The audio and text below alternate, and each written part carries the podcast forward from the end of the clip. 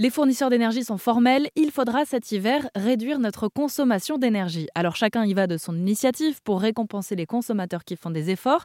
EDF par exemple proposera des heures moins chères, Engie mettra en place des défis énergétiques pour ses clients et Total Energy espère convaincre ses consommateurs en parlant de récompenses financières.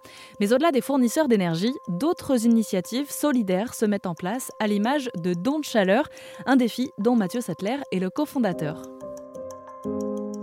Euh, l'idée du don de chaleur, c'est que cet hiver, euh, on fait face à un contexte où l'énergie est une ressource qui est à la fois rare et qui est une ressource chère. Et malgré ça, on ne pourra pas tous réduire nos consommations d'énergie. Et je pense particulièrement aux personnes qui sont en situation de précarité énergétique. C'est des personnes qui font face un peu à une, double peine, c'est-à-dire que d'une part, elles vivent dans des passoires énergétiques euh, qui font que leur facture de chauffage explose à la fin du mois. Et en plus de ça, c'est déjà des personnes qui ont du mal à aligner les deux bouts en fin de mois. Donc c'est des, des, gens pour qui il est très difficile euh, bah, de réduire leur consommation d'énergie et qui vont subir de plein fouet la crise de cet hiver.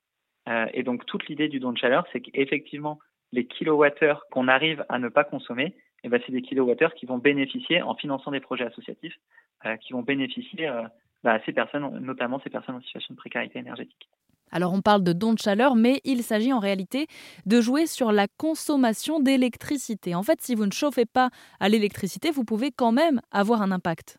Le, nous, le, défi du don de chaleur en tant que tel, c'est-à-dire le fait de, euh, de créer ce nouveau mécanisme de générosité qui permet de financer des projets associatifs grâce à des efforts individuels, ça c'est quelque chose effectivement que nous, on va pouvoir mettre en place euh, exclusivement avec euh, les propriétaires d'un compteur Linky. Donc ça veut dire que dans le cas de ceux qui ont un chauffage collectif, ils vont pouvoir participer, mais exclusivement sur leur consommation d'électricité, en tout cas au début. Euh, néanmoins, donc pour toutes les personnes qui soit ne se chauffent pas à l'électricité et donc qui peuvent euh, participer que sur une partie de leur consommation, soit pour les gens qui n'ont pas de compteur Linky, euh, et ben ils peuvent toujours participer au défi.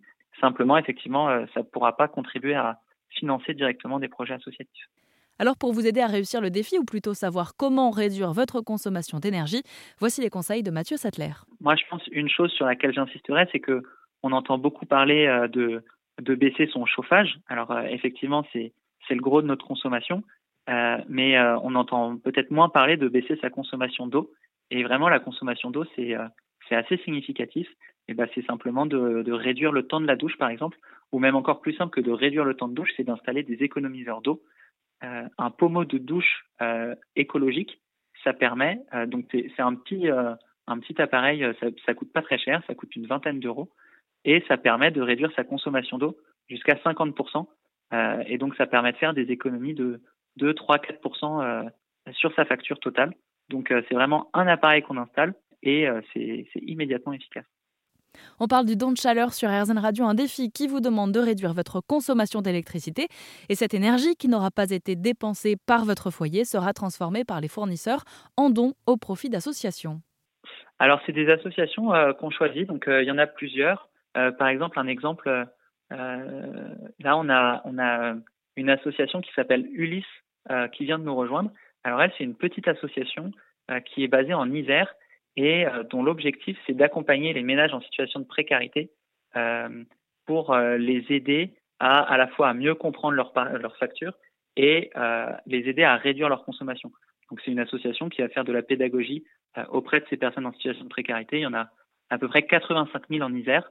Euh, et donc, ils les aident par exemple à installer du petit matériel pour faire des économies d'énergie, des ampoules basse consommation, des tapis de porte, des économiseurs d'eau, enfin plein de petites choses concrètes pour les aider au quotidien. Et donc, euh, on a des petites associations comme ça, et puis on est en discussion avec euh, des plus grosses associations aussi, euh, et sur différents sujets, donc de précarité, de précarité énergétique, de précarité alimentaire. Alors pour participer à ce défi cet hiver, c'est sur donchaleur.fr.